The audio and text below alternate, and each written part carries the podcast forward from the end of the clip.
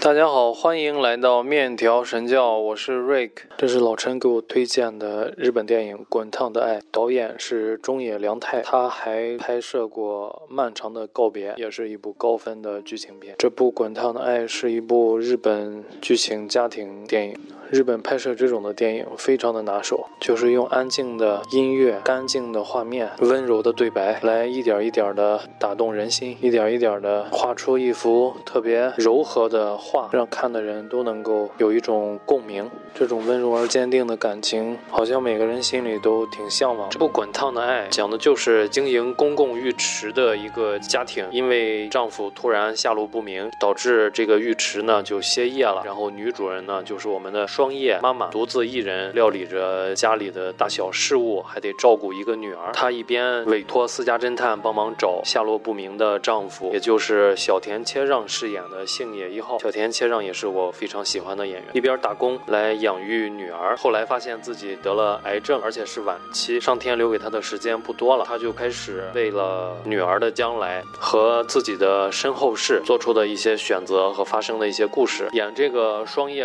妈妈的。演员叫做宫泽理惠，七三年出生，是一个童星。二十岁左右的时候就已经达到人气巅峰，绝对的美少女，非常漂亮。在九十年代，当时也是日本的经济危机。经济危机之后，后两千年，宫泽理惠凭借《游园惊梦》获得莫斯科影后，然后就开始凭借作品横扫日本、亚洲的各大奖项，从人气美少女转型成为了实力派的女影星。男主人公就是小田切让，这是我喜欢的为数不多的几个日本男演员之一。小田切让的风格在有些电影里面其实跟浅野忠信非常的像，带着一点儿坏坏的那种邪味儿。当然，他比浅野忠信显得更加的清纯，显得更加的呃阳光一点。儿，浅野忠信则是纯纯的，就是一个心理变态。演大女儿的这个演员演的也非常的好。第一场戏就是大女儿在学校有人偷了她的校服，她勇敢的做出了反抗。这个大女儿的表现我太吃惊了，目瞪口呆，太勇敢了。我一个大男人，我觉得我做不到这样，太了不起了。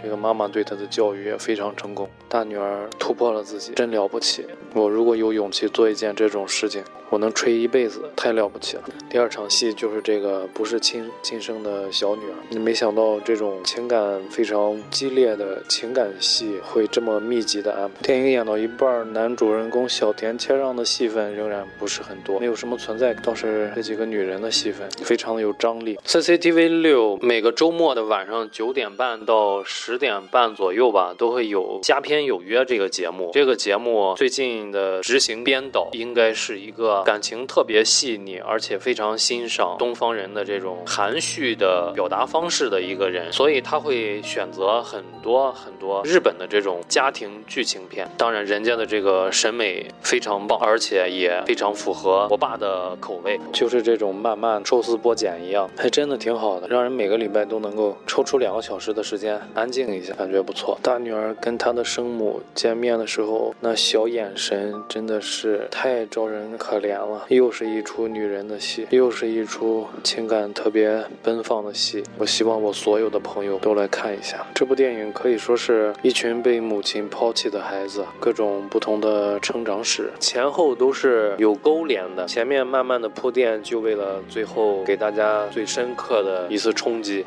铺垫的时候一点都不着急，最后冲击来的太猛，一般人都承受不了的。这一部《滚烫的爱》和《失之愈合》的作品有挺大的不同。相对来说，《滚烫的爱》在几场非常重要的这种情感冲突的戏份表现的有些用力过猛，但是在《失之愈合》的电影里面，一般这种戏份都会比较少，他会更加的克制，绝对不会让感情像泄洪一样从这个水库里一落千丈。他的电影永远是那种。默默无闻的细水长流的风格，但是这部《滚烫的爱》，它的前期铺垫也是足够多的，足以支撑起这几场非常大的感情戏。双叶，也就是《滚烫的爱》里面的这位母亲，她有自己想过的生活吗？我觉得是有的，她就是想让自己的家人快乐的生活在一起，哪怕自己命不久矣，哪怕这些家人没有血缘关系，哪怕自己从小到大同样受到了这么多的伤害，仍然是义无反顾的。加倍努力的想要达成他要的结果。其实好多时候啊，看一些比较感人的电影，真的没必要把它的剧情啊、逻辑分析的那么仔细、那么井井有条，因为它要传达的是一种情感，而不是细节。这种情感呢，全世界的人都是相通的，都会被一些事情啊、一些故事所打动。当然，东西方的人在感情的细腻程度上会有一些区别，但是总的方向是没有问题的。我们东方人在理解日本人的这种坚强、坚韧不拔、细腻、坚定的情感，还是有一些优势的。还要说一点呢，就是这部电影里面把吃饭作为一个非常有仪式感的这么一场戏。凡是有重大的变故，或者是有重大的情绪的时候，都会安排大家一起坐在饭桌前。这跟当年的饮食男女异曲同工啊，因为我们东方人就喜欢说话比较含蓄，嗯，很多时候都不会明明白白的说出来“我爱你”，你而是要通过一些附加的场景动作让对方感受到。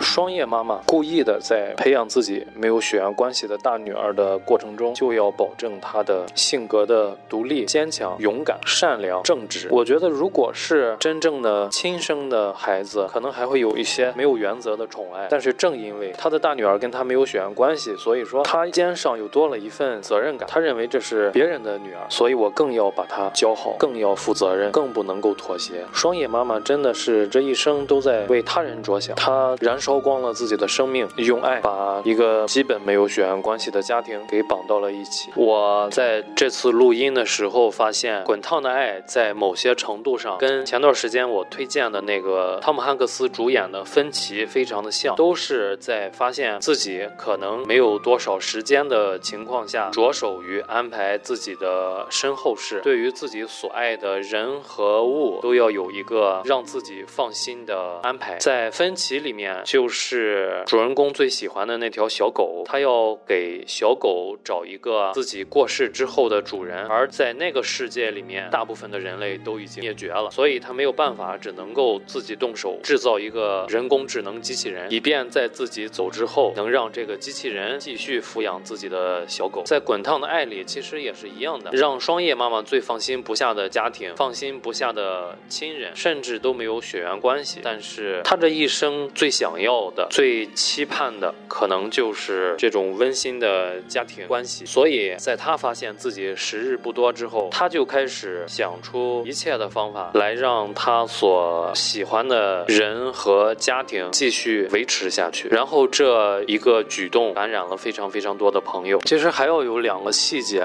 需要提前跟大家说一下。第一个就是双叶妈妈提前让大女儿学习的一些东西，是在她不知道自己患癌症的情况下，也就是说，她提前已经做好了准备，将来让大女儿去找她的生母了。她并没有想将大女儿据为己有。第二个就是他们家的小女儿，其实就是百分之百的一个没有血缘关系的人，不管是跟爸爸还是跟妈妈。在这个电影里，小田切让扮演的这个父亲角色是一个非常善良的人，被逼无奈之下当了一次接盘侠，于是这个小姑娘就来到了他们家。我一开始看到双叶妈妈带着两个孩子出去旅行，然后路上碰到一个搭便车的人。至于这个搭便车的小伙子，我对这个角色的出现其实还是比较不理解的。我感觉这个人物形象不是特别的生动，不是特别的饱满。我认为让他出现的非常大的一个目的，就是为了后续这个浴池会有人帮忙经营。但是后来通过跟我爸的聊天之后，发现双叶妈妈在开车拉着这个小伙子一起旅旅行的过程中，通过交谈，他感到这个小伙子跟他有很多的共同点，也是一个被抛弃的孩子，然后同样是失去了人生的目标。最重要的一点就是他发现这个背包客有很大的可能性是想去自杀，所以他才在分别的时候拥抱了这个背包客，给予了他活下去的希望，给予了他新的目标，给予了他双眼妈妈的精神和爱。所以到了后面，这个背包客过来帮忙，过来怀念，也都是非常顺理成章的一件事事情了。那么这一期的面条神教就到这里，希望大家多多帮忙转发、评论、点赞。另外，最近我开通了微信小店，自己烘焙了一些咖啡豆，如果有感兴趣的同学可以尝一尝。我们下期再见。